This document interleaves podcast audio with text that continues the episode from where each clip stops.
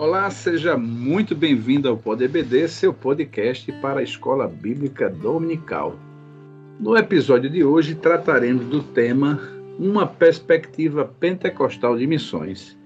Aqui comigo, meu companheiro de todas as edições, o pastor Kleber Maia, e o pastor Clauber Maia. Seja muito bem-vindo, pastor Kleber Maia e Clauber Maia, para mais uma edição do Pod EBD. Pastor Clauber Maia, suas considerações iniciais desse tema de hoje, pastor Clauber. A paz do Senhor, pastor Gleibson, pastor Kleber, e a você, caro ouvinte do Pod EBD, é uma alegria poder participar de mais um episódio e, e mais especialmente desse episódio que fala sobre a perspectiva pentecostal de missões, visto que tem tudo a ver com conosco, né? É o, é o nosso, é a nossa história.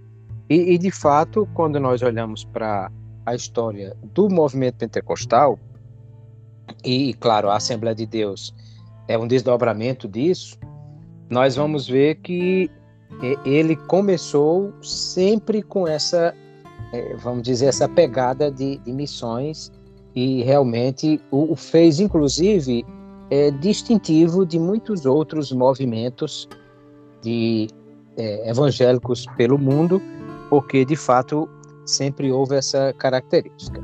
É claro que, como tudo na vida, há mudanças, mas é importante nós estudarmos sobre essa perspectiva missionária do movimento pentecostal. Muito bom. Muito bom, pastor Kleber Maia, suas considerações iniciais na temática de hoje, como já disse o pastor Cláudio, pastor Kleber, é, é a nossa seara, né? Que dizer, é verdade. A paz do Senhor, pastor Gleibson, pastor Clauber, todos os nossos ouvintes do Pod BD. Hoje vamos botar fogo no manual de missões no bom sentido, né? Vamos falar da perspectiva de Pentecostes, a perspectiva do movimento pentecostal, perspectiva realmente do mover do Espírito na obra missionária, que de fato é algo de suma importância como marca distintiva da igreja é, por mais que hajam realmente movimentos históricos diferentes, mas a igreja nasceu missionária e pentecostal e a gente precisa então entender essas características do movimento pentecostal para as missões e é um assunto da maior importância para todos nós.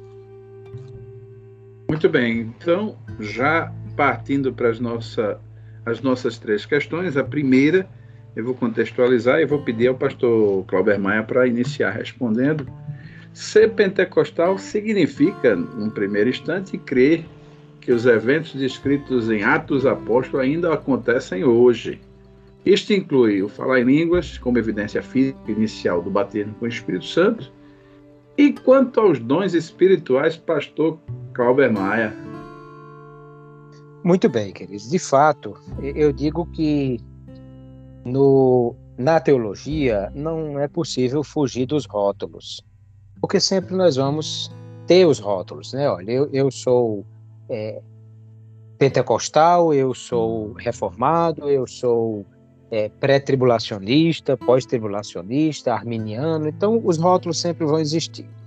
E, e quando nós falamos do rótulo pentecostal, significa que nós somos, e aí falando do pentecostalismo clássico, né? Significa que nós acreditamos no, na salvação, que é o, o nascer de novo, o, o, o receber a Cristo como Salvador, e acreditamos numa segunda experiência subsequente à salvação, que é o batismo com o Espírito Santo, o revestimento de poder. Também significa que nós entendemos que a evidência física inicial desse batismo com o Espírito Santo é o falar em outras línguas e acreditamos ainda na contemporaneidade dos dons espirituais. E tudo isso nós acreditamos porque nós olhamos para a Bíblia e enxergamos sob esse viés. Os discípulos já tinham o Cristo ressuscitado e que já estava com eles durante o período pós-ressurreição, e eles também quando eles saíram com os 70 de casa em casa, e, e de aldeia em aldeia, e eles voltaram animados porque os espíritos se submetiam a eles, em nome de Jesus, Jesus disse: Fiquem mais animados, porque o vosso nome está escrito no livro da vida. Ou seja, tudo isso nos diz que eles já tinham experimentado o que nós chamamos de novo nascimento. Jesus já tinha morrido, já tinha ressuscitado, ou seja, a obra da, da salvação já estava completa, e o próprio Jesus havia dito que eles já tinham o nome escrito no livro da vida. Mas Jesus disse que eles ficassem em Jerusalém até que fossem revestidos de poder. Então entendemos que essa é uma segunda experiência subsequente à salvação, que é o batismo com o Espírito Santo, como aconteceu no dia de Pentecostes. Né? Pentecostes era a festa que acontecia 50 dias depois da Páscoa. Ou seja, o dia de Pentecostes aconteceu 50 dias depois da morte de Jesus Cristo. Então, entendemos que essa segunda experiência, ela foi marcada não somente lá no capítulo 2, na experiência do, do cenáculo, onde todos foram cheios do Espírito Santo e começaram a falar em outras línguas, mas também nós vamos ver isso nas experiências que Atos vão vai, vai nos mostrar, né? Porque no capítulo 8, todos os que creram em Samaria receberam o Espírito, o batismo com o Espírito Santo. Não está escrito que eles falaram em línguas, mas também não está escrito que não falaram. Mas alguém viu alguma evidência física que quis comprar aquilo ali. Também os crentes da casa de Cornélio, capítulo 10, eles receberam o, o Espírito Santo, o batismo com o Espírito Santo, e falaram em outras línguas. E se alguém achava que lá no capítulo 2 o falar em outras línguas tinha a ver apenas com falar em línguas nacionais, né, idiomas humanos conhecidos, porque haviam 15 nações ali representadas, mas os da casa de Cornélio não tinha necessidade disso porque não tinha gente do mundo todo lá. Mas ao mesmo tempo nós vamos ver também a experiência dos, dos que estão em, em Éfeso, que foram batizados com o Espírito Santo e falaram em outras línguas. Então, o, nós entendemos que é assim. Mas também entendemos que, dentro da perspectiva do, do que foi a ordem de Jesus, essa segunda experiência com a salvação, com, após a salvação, o batismo com o Espírito Santo, ela já é uma experiência que tem um enfoque missionário. Porque Jesus disse, Atos dos Apóstolos, capítulo 1, verso 8, dizendo: é, é, Mas recebereis a virtudes que há de vir sobre vós, e ser-me-eis testemunhas. Ou seja, o batismo com o Espírito Santo como potencializador da missão da, da igreja. E Jesus prometeu, e aí Marcos vai registrar o famoso id, né? Ide por todo mundo, pregar evangelho a toda criatura. E ele acrescentou dizendo: Esses sinais seguirão os que crerem. E aí o final do capítulo diz que os discípulos foram e indo eles, o Senhor cooperava com eles, confirmando a palavra com os sinais que se seguiam.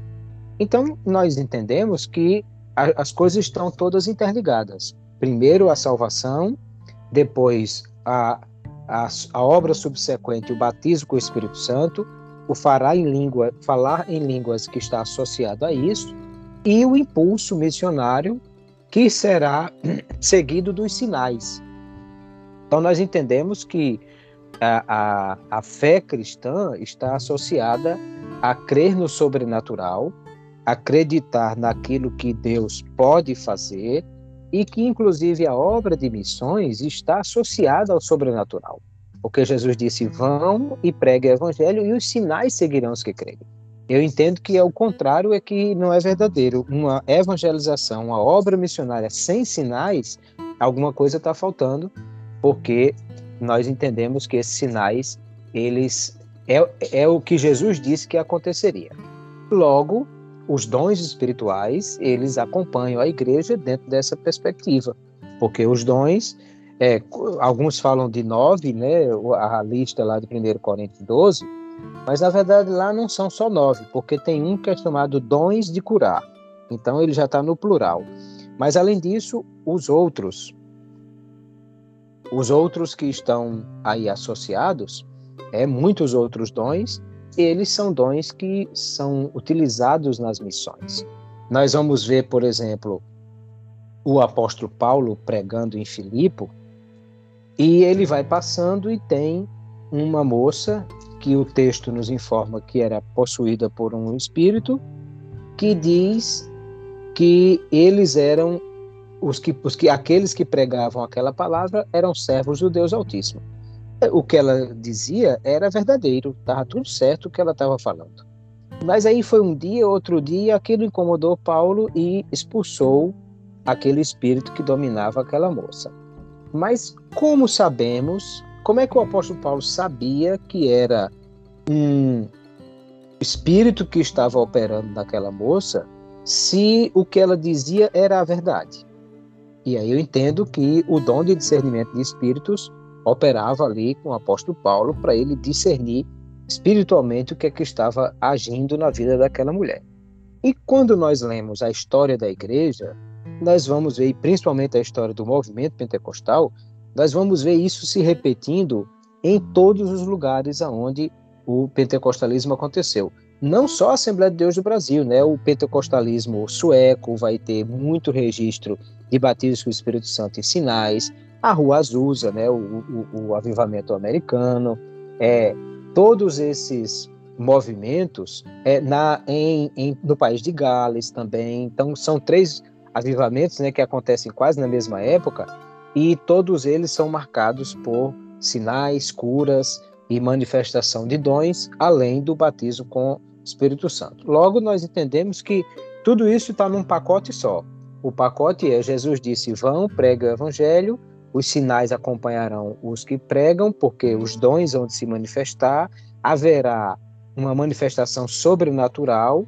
Essa manifestação sobrenatural, inclusive, será um sinal para os incrédulos, e isso vai potencializar a mensagem que vocês vão pregar, porque os sinais confirmam a mensagem e eles vão crer, inclusive por causa dos sinais que, que vão ver, e, e essa será a obra que a igreja vai fazer. Foi assim que a, a igreja primitiva é, funcionou e é assim que continua funcionando até hoje, e essa é, é uma característica muito forte de todo o movimento pentecostal. Então, nós entendemos que a manifestação de dons é, sobrenaturais é, é algo natural, como uma, um, algo que está dentro daquilo que Jesus disse que aconteceria quando a igreja fosse e pregasse o evangelho. Muito bom. Pastor Kleber Maia, o que, é que se pode complementar, né? Se é que pode se complementar, além dessa ampla resposta do pastor Clauber, mas eu vou colocar aqui uma, um, ponto que eu acho que é aquele ponto de engasgo, pastor Kleber Maia, sem querer complicar a sua vida, mas muitos cessacionistas dizem que é possível completamente fazer as missões sem essa essa evidência que nós damos, não é, a questão do, da utilização dos dons do Espírito Santo, baseado muitas vezes nesse versículo de, de João, capítulo 20, versículo 22, quando diz que o próprio Jesus, isso é uma ação dele sobre os discípulos, diz: havendo dito isto, assoprou sobre eles e disse-lhes: recebei o Espírito Santo. Esse texto parece que na interpretação desse pessoal, não é? é? É como se fosse uma defesa que não fosse necessário essa evidência que nós classificamos, alguns classificam, não é? Como a segunda bênção. É, a sua opinião respondendo a essa questão e tangenciando o que eu levantei aqui, pastor Kleber Maia. Pastor Gleibson, já temos aí uma excelente resposta do pastor Clauber. Quanto a essa questão agora colocada, é importante nós lermos os evangelhos em conjunto, né? E de fato, nós vamos encontrar aí João registrando esse momento que o Senhor Jesus concede o Espírito Santo aos crentes ali. No entanto, no, o mesmo Senhor Jesus, ele vai registrado por Lucas no final do seu evangelho, vai dizer que eles ficassem em Jerusalém até que fossem revestidos de poder para poder realmente pregar o evangelho, porque nós vamos ver que mesmo após a ressurreição e portanto ainda tendo recebido o Espírito Santo, como João registra, mas não tendo recebido o revestimento de poder, os discípulos ainda estavam temerosos, estavam ainda escondidos. Nós só vamos vê-los realmente ousados, pregando e, e cheios de, de coragem para enfrentar perseguição de qualquer natureza, à medida que eles receberão o batismo com o Espírito Santo, lá em Atos capítulo 2. Por isso, nós cremos que o batismo com o Espírito Santo é algo subsequente à salvação, que é um revestimento de poder para se ter mais ousadia, para testemunhar de Jesus. Uma questão importante é que os crentes em Antioquia, os crentes em diversos lugares, eles vão pregar o evangelho movidos pelo Espírito Santo. Mas nós vamos ver que os crentes em Jerusalém, em Atos 2, os crentes lá em Samaria, em Atos capítulo 8, os crentes em Éfeso, em Atos capítulo 19, eles já eram crentes e, portanto, já tinham recebido o Espírito Santo ao crerem. O próprio João, lá em capítulo 7 do seu evangelho, diz que ao crer, alguém recebe o Espírito Santo. No entanto, lhes faltava ainda esse revestimento de poder, que é o batismo com o Espírito Santo. Por isso, nós cremos que ele é um, um revestimento de poder subsequente ao recebimento do Espírito na regeneração. Uma questão interessante quanto ao falar em línguas, a, a, nossa revista desse trimestre, na página 36, a revista do professor, no auxílio missiológico, diz que há alguns grupos entre os pentecostais acreditam geralmente, mas nem sempre, que o batismo com o Espírito Santo está associado ao falar em línguas. Ele está falando de diversos grupos, existem grupos distintos entre os pentecostais, mas é importante lembrar que nós, pentecostais assembleianos do Brasil, que somos pentecostais clássicos, nós acreditamos que sempre o batismo com o Espírito Santo com o Espírito Santo está associado ao falar em línguas como evidência física inicial. Em, Pastor a, Kleber, me permita até colocar e até, não sei se o pastor Cláudio também quer colocar, e até uma condição sine qua non para a gente é, evidenciar, né, ou, ou, selar, não é? Aquela, ou seja, é de fato uma condição sine qua non, né? Perfeitamente. Agora, uma questão importante é que o falar em línguas, lá em Atos capítulo 2, é o falar em idiomas inteligíveis das pessoas. O que falava não sabia o que estava falando, por isso é chamado de língua estranha, mas as pessoas que ouviam estavam dando testemunho de que eles estavam magnificando a Deus.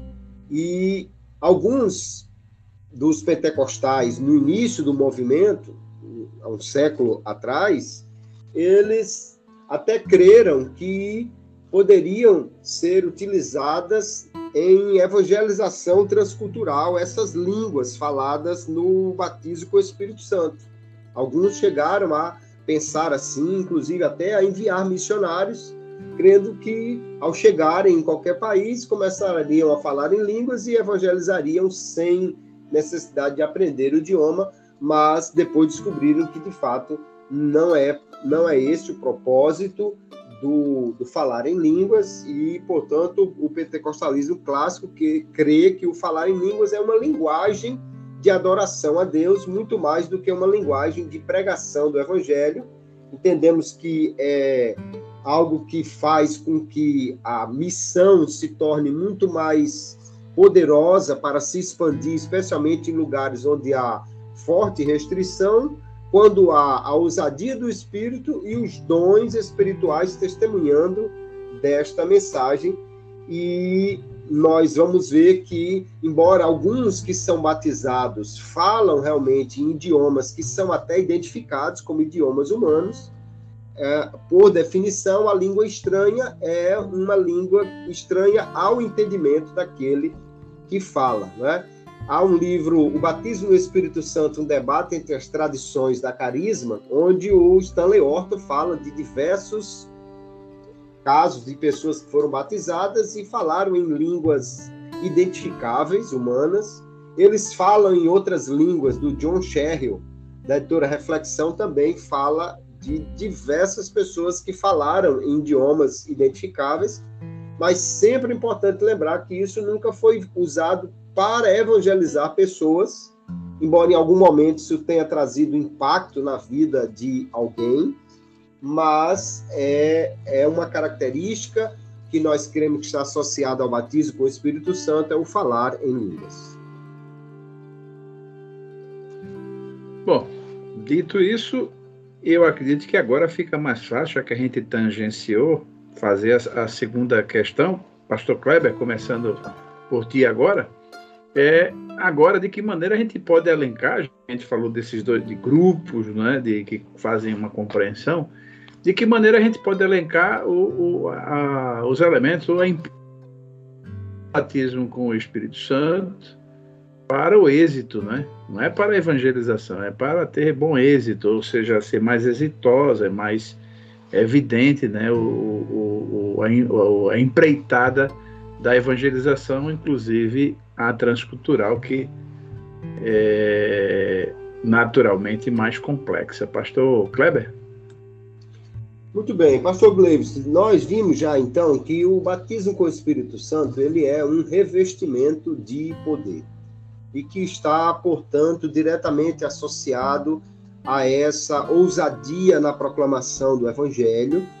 E conforme nós cremos no pentecostalismo clássico, há, há também uma ligação entre o batismo com o Espírito Santo e muitos dos dons espirituais notadamente esses dons que o apóstolo Paulo apresenta em 1 Coríntios capítulo 12, do verso 8 em diante, que são os, os chamados dons, é, às vezes chamados de dons carismáticos, né? É, ou manifestacionais, porque dons espirituais são todos os dons, já que todos são concedidos pelo Espírito, né? Então, uma vez que há uma maior ousadia para esta pregação, então nós vamos ver que o, o, crente batizado com o Espírito Santo, ele vai ter mais disposição, inclusive para enfrentar desafios, até mesmo para é, se expor naquilo que muitas vezes não é permitido por lei, vamos assim dizer, e tem sido uma marca distintiva de muitas missões transculturais em países, inclusive, onde é proibido, né? A igreja chinesa tem crescido assim, igrejas na África subsaariana têm crescido muito e são igrejas pentecostais porque são os crentes movidos pelo poder que lhes dá essa ousadia pregar o evangelho.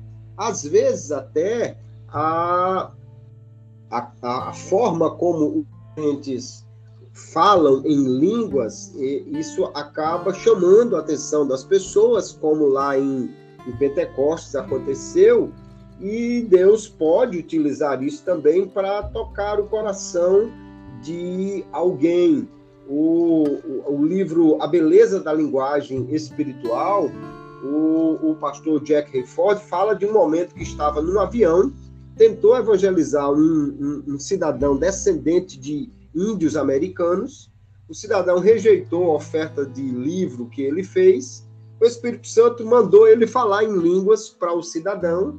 Ele perguntou ao cidadão se ele conseguia entender algo que ele ia dizer. Ele fala em línguas.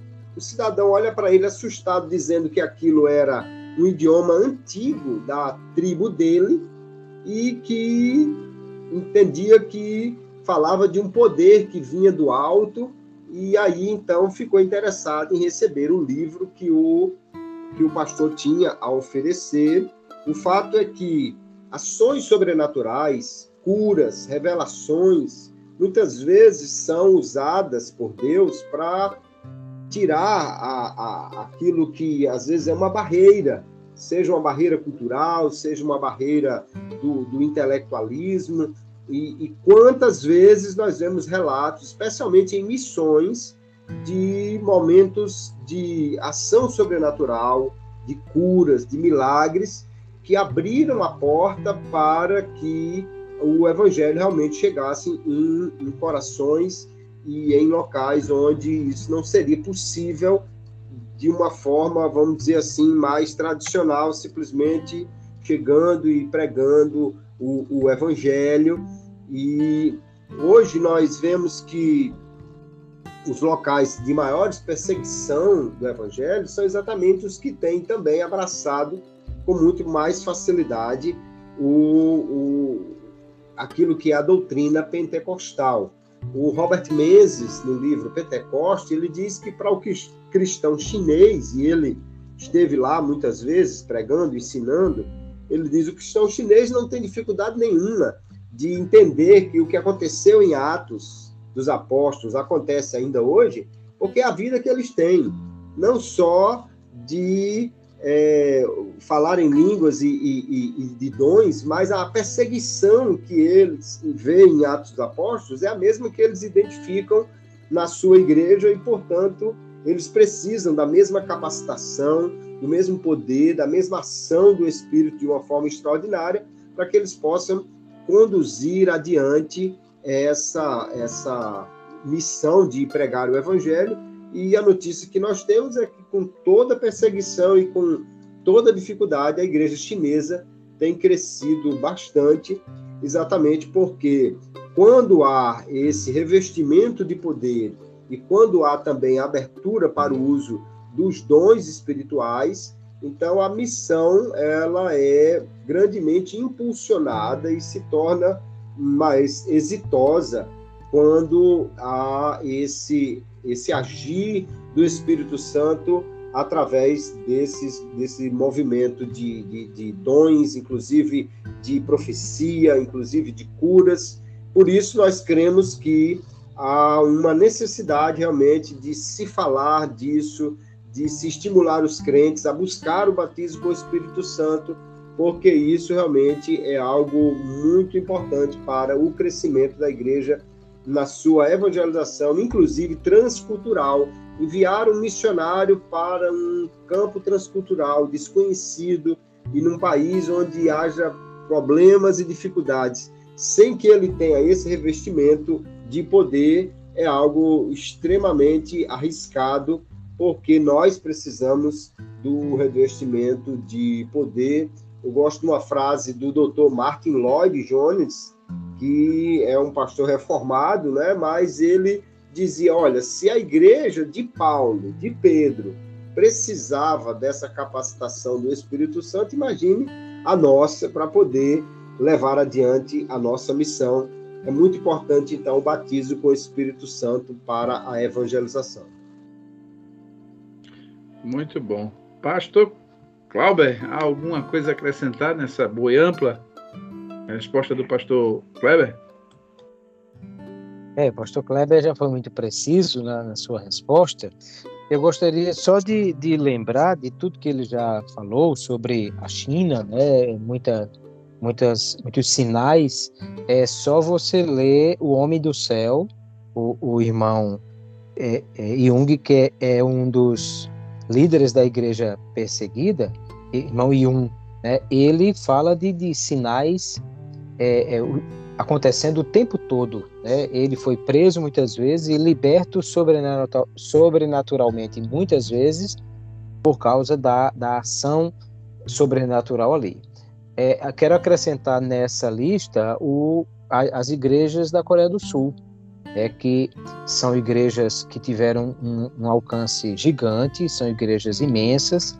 O pastor Show já foi, inclusive, presidente mundial da, da Assembleia de Deus, e mas não só a, a Assembleia de Deus ou a Igreja do Avivamento é, é do Evangelho Pleno, mas até mesmo o, os presbiterianos lá são renovados, né?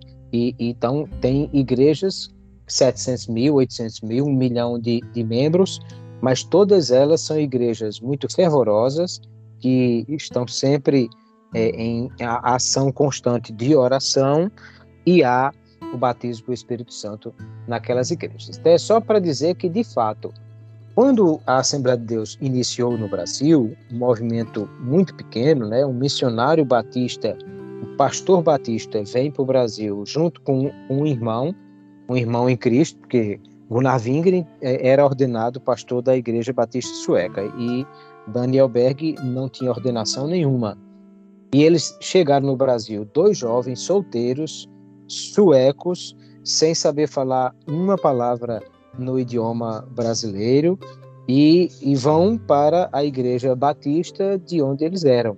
Mas lá, quando começa a pregar sobre a doutrina pentecostal, eles são convidados a sair e outros irmãos, cerca de 15 irmãos e mais alguns jovens, se juntaram a eles e começa o trabalho na casa da irmã Celina Albuquerque. Aí onde vem, a irmã Celina tem um câncer terminal, é curada desse câncer, é batizada com o Espírito Santo naquela noite. Na manhã seguinte, a irmã Maria José, é, sua irmã, é batizada com o Espírito Santo também, e os sinais começaram a acontecer. Há registro de alguém que foi batizado em águas por, por Navingre, em uma daquelas cidades próximas a Belém, e que era uma senhora idosa da, da região, é, é, conhecida na região e quando ela sai das águas, ela é batizada com o Espírito Santo e ela começa a falar. E um comerciante lá chama a atenção de todo mundo porque disse: essa mulher, eu sou judeu e moro aqui há algum tempo, e essa mulher está falando hebraico, mas era uma mulher analfabeta de pai, mãe e parteira. Como é que ela sabe falar hebraico? Então, ou seja, quando isso começou era muito pequeno, né? 10, 15 pessoas reunidas no, na sala de uma casa. Mas ah, já haviam aqui no Brasil batistas, presbiterianos, metodistas, é, o, é, o, que veio a se tornar a igreja congregacional, é, os, os episcopais, todos esses já estavam aqui no Brasil. Mas o início da igreja, a Assembleia de Deus, é bem pequeno, como disse, e ela rapidamente alcança um tamanho e, e alcança todos os, os estados do Brasil, né? Ainda na década de 1910, é, os estados todos do norte e, e, nordeste são alcançados. Na década de 1920, os estados do sul sudeste também são alcançados. Então, é, em pouco tempo, se espalha esse movimento por toda a, a nação e em pouco tempo milhares de pessoas aceitam Jesus como Salvador. Eu, aí a gente não pode dizer que é porque os missionários suecos eram mais eficientes, o plano da estratégia missionária deles era melhor e por isso que eles tiveram muito mais sucesso do que os seus amigos, seus irmãos em Cristo, batistas, metodistas, presbiterianos ou episcopais que já tinham chegado antes. Não. A diferença entre um e outro é o movimento pentecostal que vai fazer, porque nem estratégia eles tinham. Olha a estratégia que Deus usou. Manda Gunnar Wingre e Daniel Berg para o norte do Brasil. Que se fosse eu, eu teria mandado para o sul, eu teria mandado para São Paulo, para Rio de Janeiro, que era a capital, né? É, porque, é, é, inclusive, o clima era mais adaptado para quem era sueco. Mas ele mandou para o, o, o o inferno verde que era a Amazônia.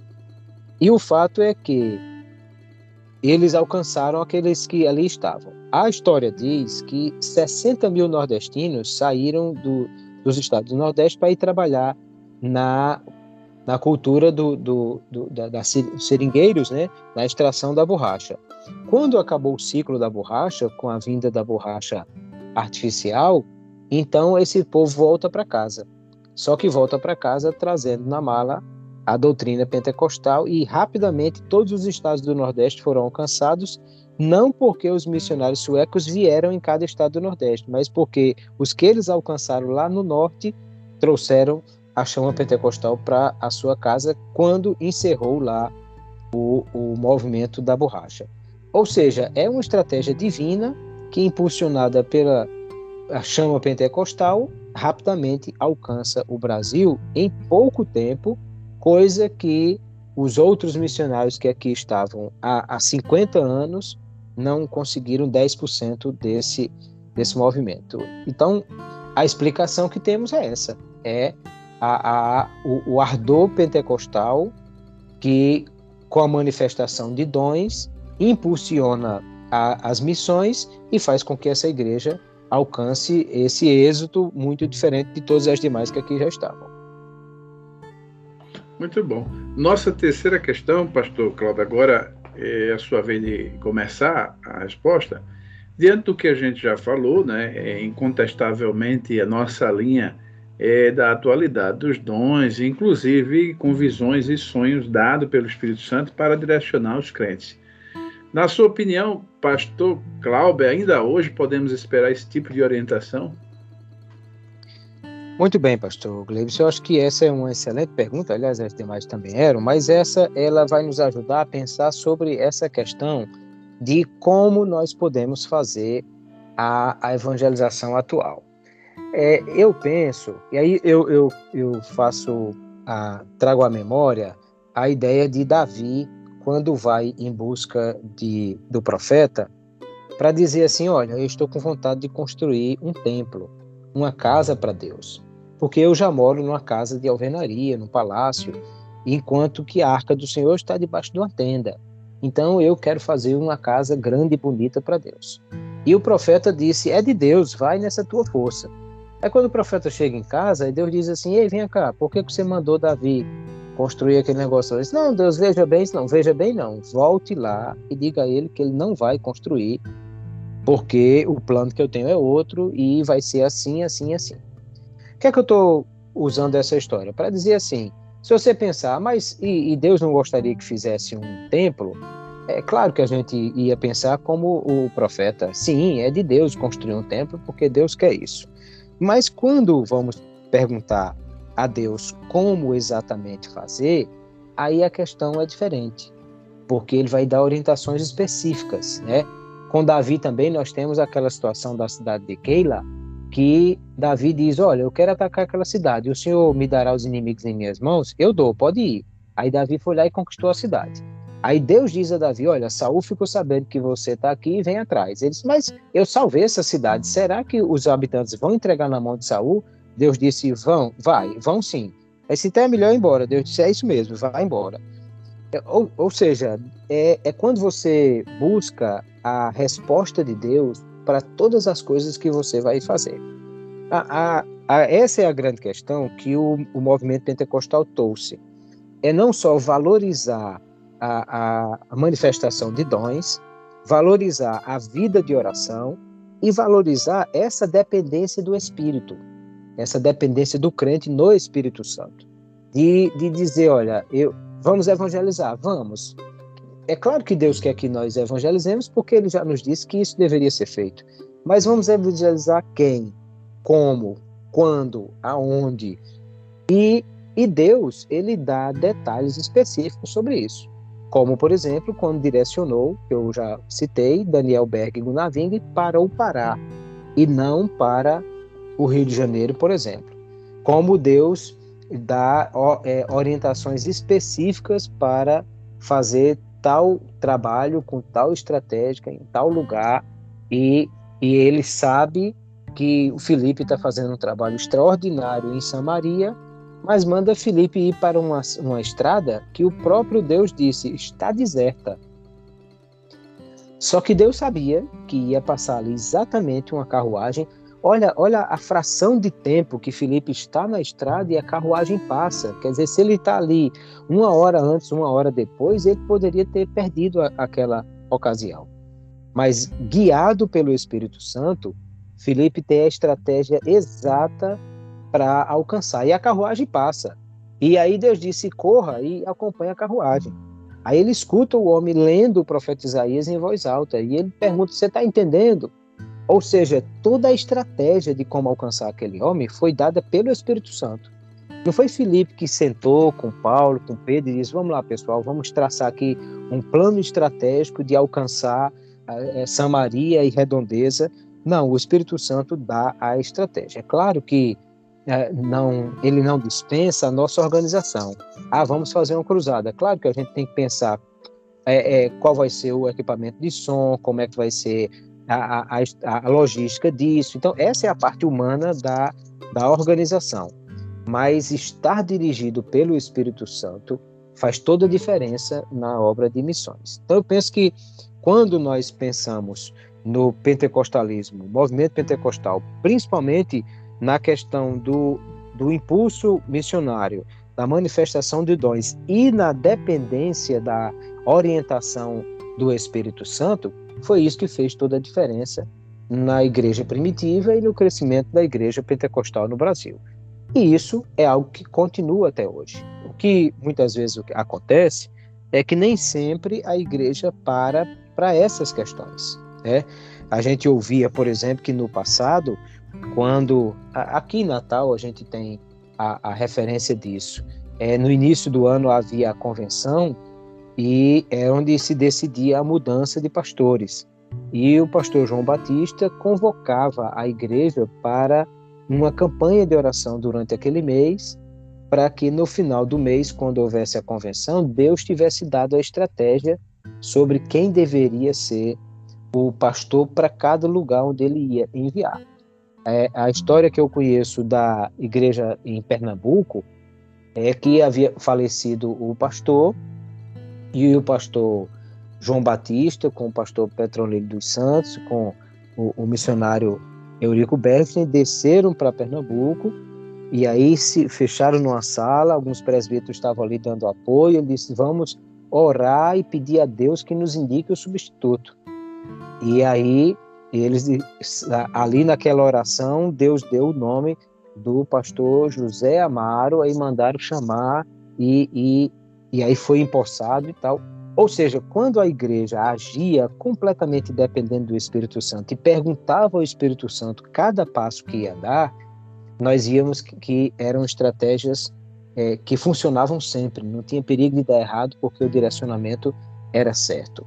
E hoje, infelizmente, às vezes as coisas são escolhidas olhando o ponto de vista humano, olhando o ponto de vista da, da, da, da, daquilo que o homem vê, e às vezes dá muito errado. Se indica um pastor para uma igreja, seis meses depois ele não consegue mais permanecer naquela cidade, e é, é, falta muitas vezes essa questão. Então, eu penso que nós devemos continuar na mesma direção do Espírito Santo e tendo a humildade de pôr o joelho no chão e perguntar a Deus tudo. Senhor, eu estou aqui com um pacote de folhetos para distribuir. Aonde o Senhor quer que eu distribua? Como? Com quem? Eu estou aqui com um equipamento de som que a gente pode fazer cruzadas evangelísticas. Como o Senhor quer que eu faça? Aonde o Senhor quer que eu faça? Eu tenho aqui uma igreja que eu posso montar pequenos grupos e, e usar isso para a evangelização, mas essa é a tua vontade? E como é que eu vou fazer esses grupos? Como vou organizar? Então, quando nós dependemos do Espírito Santo para todas essas coisas e recebemos de Deus essa direção, aí com certeza o êxito será muito maior do que se nós acharmos que já sabemos fazer a coisa do nosso jeito e não dependermos mais da ação do Espírito Santo. Pastor Kleber. Nós temos, de fato, é, uma característica de dependência do Espírito Santo muito grande no movimento pentecostal e eu creio que se nós perdemos essa característica, nós vamos estar abrindo mão daquilo que é o, o, o que mais nos traz segurança em fazer a obra, que é a direção do Espírito. O pastor Cláudio falou muito bem sobre é, a igreja que buscava direção e como isso trazia resultados é, muito certos, né? É, no Rio Grande do Norte, nós temos um, um caso interessante. É, alguns missionários foram enviados nos últimos anos, alguns voltaram rápido por, por outras razões, alguns permanecem, mas houve o caso do pastor Elienay Moreira, e ele me contou pessoalmente que Deus já havia lhe dado um, um sonho que ele se via descendo no aeroporto e lia a placa Bem-vindo a Quito, no Equador. Mas ele não disse ao pastor presidente que tinha essa chamada ou tinha tido esse sonho. No entanto, o pastor presidente, à época, pastor Raimundo João de Santana, mandou chamá-lo e perguntou se ele tinha chamado para missões. Ele disse que sim. E o pastor perguntou se ele tinha um lugar para ir. E ele disse que deixava o pastor decidir isso, embora ele já tivesse tido o sonho descendo lá em Quito. E o pastor Raimundo Santana lhe disse: Olhe, eu estava orando, Deus me mostrou o seu rosto e disse assim: mande este homem com urgência para o Equador. Então aí você vê que o sonho casou com a visão e a fala de Deus, e ele foi, passou ali 10, 11 anos, fundou uma igreja. Eu tive lá no aniversário de 10 anos pregando, já tinha uns 150 crentes e até hoje permanece a igreja lá ativa para a glória de Deus, porque realmente um trabalho feito sob essa direção do Espírito. Embora que num primeiro momento ele pregou seis, ele, ele organizou seis semanas seguidas um culto evangelístico e nas cinco primeiras, apesar de sair de casa em casa convidando, ninguém foi. Na sexta, foi uma família apenas, e essa família aceitou Jesus, e aí começou o trabalho. Quer dizer, eu fico imaginando exatamente se não houvesse uma direção de Deus, se ele teria persistido por dois meses, é, convidando as pessoas de casa em casa, e ninguém sequer foi a, ao culto, se ele insistiria nisso. Por isso, eu creio perfeitamente que a igreja, ela, na dependência do Espírito, ela pode esperar, sim, por uma orientação. Agora, às vezes, nós preferimos os métodos humanos, é, alguém que simplesmente acha uma, uma ideia melhor, porque ouviu falar, porque é, teve uma vontade, e, e às vezes isso acaba frustrando-se, a igreja acaba frustrando-se nisso porque falta essa direção. Então, o Espírito é o mesmo, ele dirigiu o apóstolo Paulo para onde ir, para onde não ir, Filipe, a igreja em Atos. Ora, se nós cremos que o que aconteceu em Atos ainda acontece hoje, temos que crer que também esse tipo de orientação ainda acontece hoje. A igreja deve buscar a direção do Espírito Santo, inclusive nisso. Bom, chegou a hora da mesa redonda e hora da pimenta. E eu quero dessa vez começar pelo pastor Clauber Maia, com a seguinte questão, pastor Clauber. Bom, diante do que nós já falamos, né, agora realmente precisa porque tudo foi de uma maneira muito tradicional, já que o pentecostalismo foi evidente no que nós tratamos. Mas acerca da nossa liturgia de culto, né, é tipicamente caracterizada por uma forte ênfase na espontaneidade e na liberdade do Espírito Santo. Os cultos, os cultos pentecostais são geralmente marcados por uma grande participação da congregação, com música alegre, pregação energética, momentos de oração e apelos para conversão. Podemos afirmar que esta liturgia é mantida na maioria das igrejas pentecostais de hoje? Senão, o que mudou e quais as implicações disto, pastor Clauber Maia? Muito bem. É, é, Deus tem me dado a oportunidade de pregar em, em várias cidades e vários estados do Brasil e tenho visto que, sim, a maioria das nossas igrejas mantém essa liturgia. Agora, eu penso que algumas coisas que mudaram, elas poderiam mudar realmente no sentido de que a igreja se tornou mais madura. Por exemplo, lá na minha época de jovem, que não faz tanto tempo assim, era muito comum nós termos três, quatro pregadores no culto. Como você disse, o movimento pentecostal sempre foi caracterizado por essa questão da espontaneidade e também pela participação é, ativa de toda a igreja, não só nos cânticos congregacionais, mas nos conjuntos e, e corais formados, e também essa participação. É, é vamos ouvir a irmã Fulana cantar um hino, o outro irmão para dar um testemunho, o outro para pregar. Então era comum nós termos três, quatro pregadores num culto só. E muitas vezes por que isso acontecia?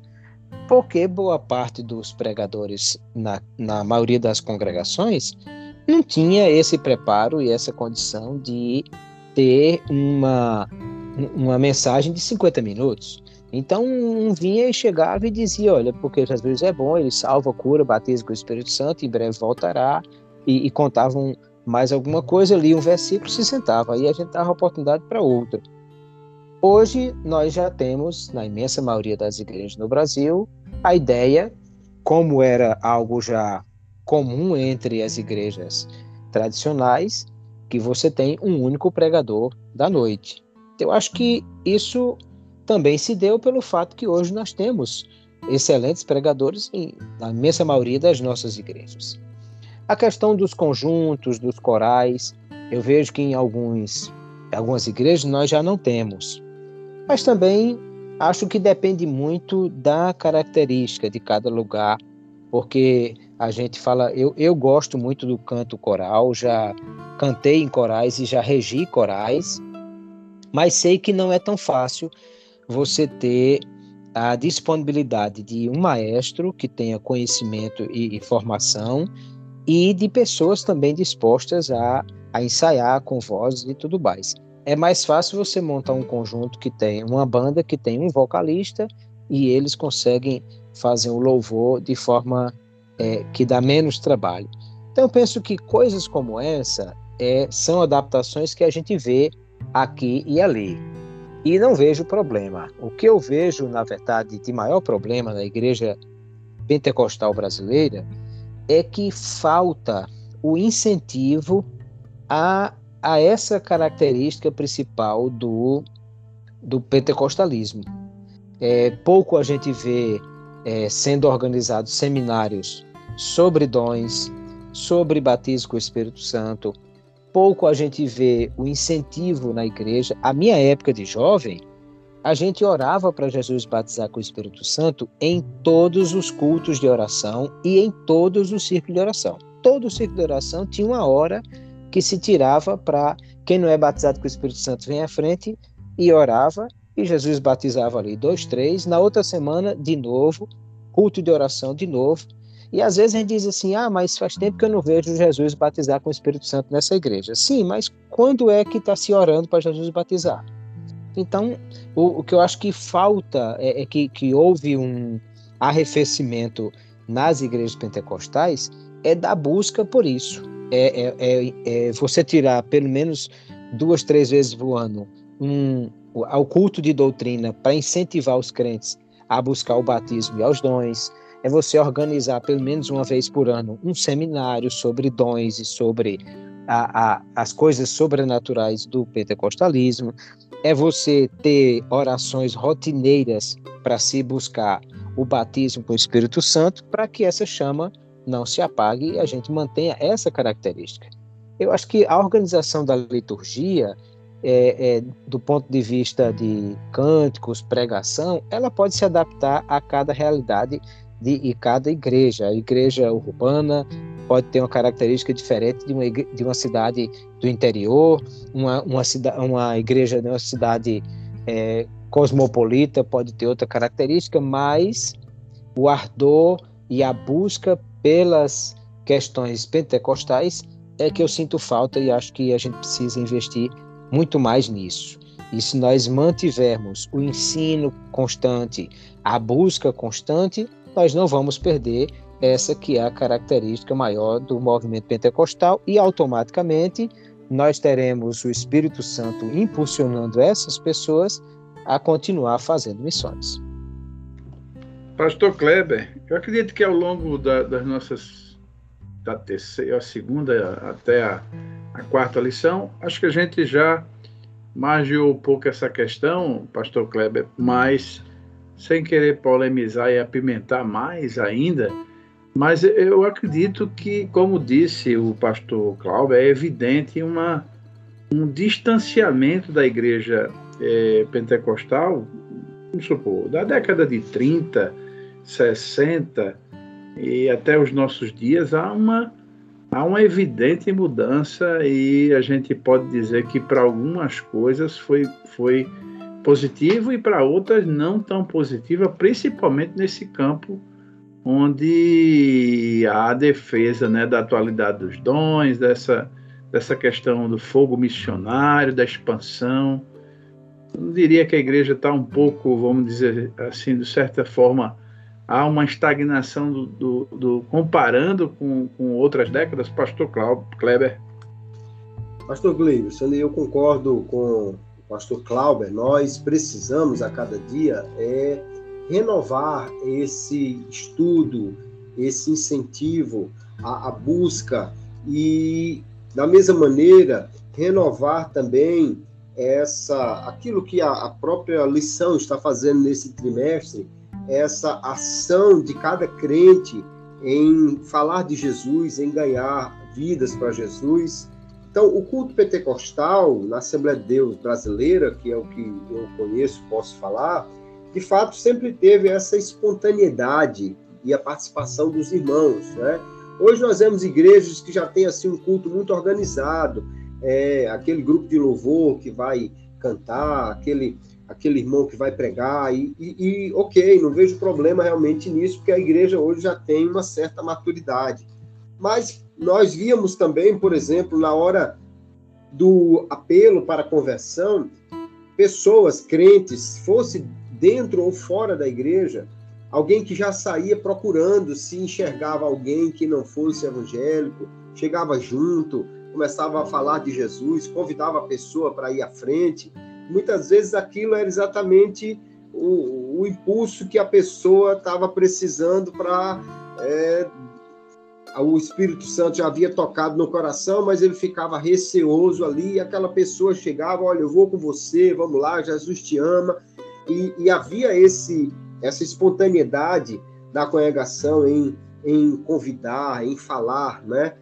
Da mesma maneira, mesmo que a igreja tenha uma liturgia muito organizada, mas é, o, o, dirigente, o pastor, também deve estar sempre atento a essa liberdade do Espírito, em, em quem convidar para pregar, não apenas alguém que, que, que tem um nome conhecido, alguém porque a igreja já conhece, mas ter a liberdade de, de, de fato, buscar uma direção de Deus sobre quem irá pregar e, e se nós então realmente falarmos mais, buscarmos mais e envolvermos mais a igreja toda nessa ação que acontece durante o culto, nós temos essa espontaneidade do Glória a Jesus, essa espontaneidade que isso é muito importante, mas é, nós tínhamos também na igreja uma espontaneidade dos dons. Alguém ia lá e entregava uma mensagem profética para alguém, coisa que já não vemos hoje,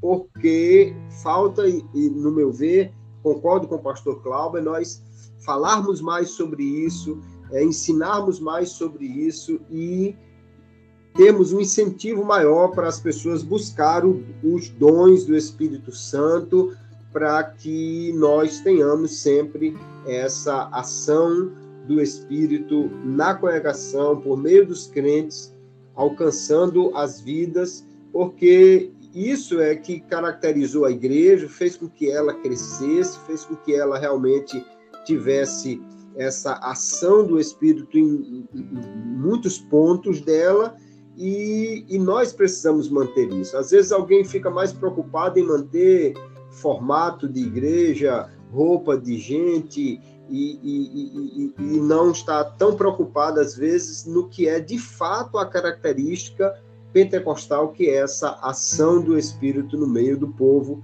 Isso nós precisamos ter e podemos sim incentivar, falar, orar mais, buscar mais e que o Espírito Santo se mova mais no nosso meio em todos os momentos do culto.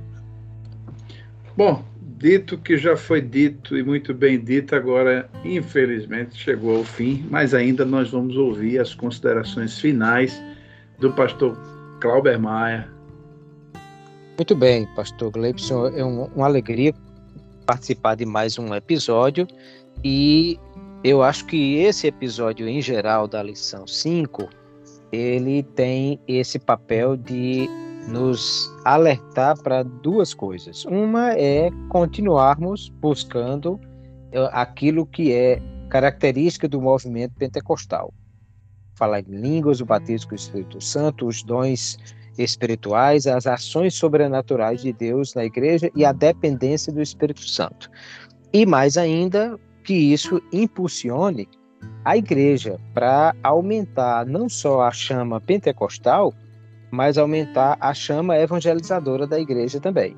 E penso que é, é muito papel dos líderes, porque a igreja por si só ela não vai alcançar isso ela precisa de uma liderança, precisa de uma liderança que diga, olha, nós vamos fazer é, é, essa ação é, evangelizadora, nós vamos ter essa campanha de oração, nós vamos ter esse seminário sobre isso, e quando a liderança promove essas coisas, a isso aumenta a temperatura é, de dons e também aumenta a temperatura de missões na igreja. Muito bom. Pastor Kleber, suas considerações finais. Pastor Gleibson, é uma alegria estar aqui juntamente com o pastor Clauber e com os nossos ouvintes. Louvar a Deus por mais uma oportunidade de estar aqui no Pod EBD. E a minha oração realmente é que Deus use essa lição e que o professor seja um agente usado pelo Espírito Santo para levar a sua classe a refletir, refletir o que é que nos define como pentecostais. E aí buscar realmente essa característica, esse mover, esta ação do Espírito nos leve a ter o, o poder do Espírito Santo e também a, a ação que nos leve a cumprir a missão que ele nos designou. E eu creio que será um momento muito importante para a igreja despertar para tudo isso. Eu também faço votos e a todos que nos ouviram, porque o pentecostalismo é, é evidentemente uma, um segmento que demanda ação prática. Né? É, nós falamos aqui sobre a evidência vinculada à missão, e todas duas estão muito relacionadas a você tirar os pés do chão e buscar a, o, o, revestimento e se disponibilizar, não é como disse o profeta Isaías, eis-me aqui, envia-me a mim e tirar os pés do chão e se mover em direção às almas, às vidas que precisam ouvir de Jesus e fazer missão é, cheio e revestido com, com, do Espírito Santo, é sem dúvida uma experiência maravilhosa. Quero agradecer aos pastores Kleber Maia, meu companheiro de todas as edições, ao pastor Clauber, que sempre é, coloca o nível do programa num, patamar sempre de boa qualidade, com excelentes respostas, um conhecimento é sempre a acrescentar no que diz respeito à prática e à, à teologia cristã.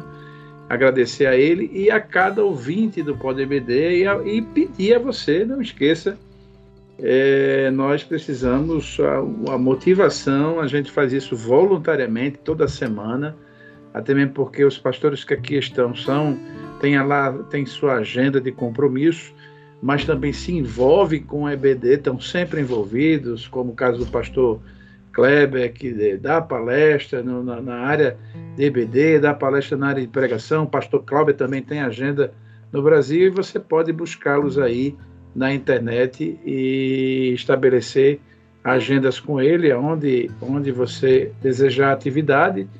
Porém, uma maneira de publicizar esse trabalho é você divulgando com o grupo, grupo de família, grupo da igreja, grupo da própria classe e, enfim, nos motivando a estar aqui permanentemente, a toda semana, gravando esse conteúdo. O meu muito obrigado a cada um que nos ouve e aos pastores Kleber e Clauber, e quero me despedir de vocês e de todos com a paz do Senhor.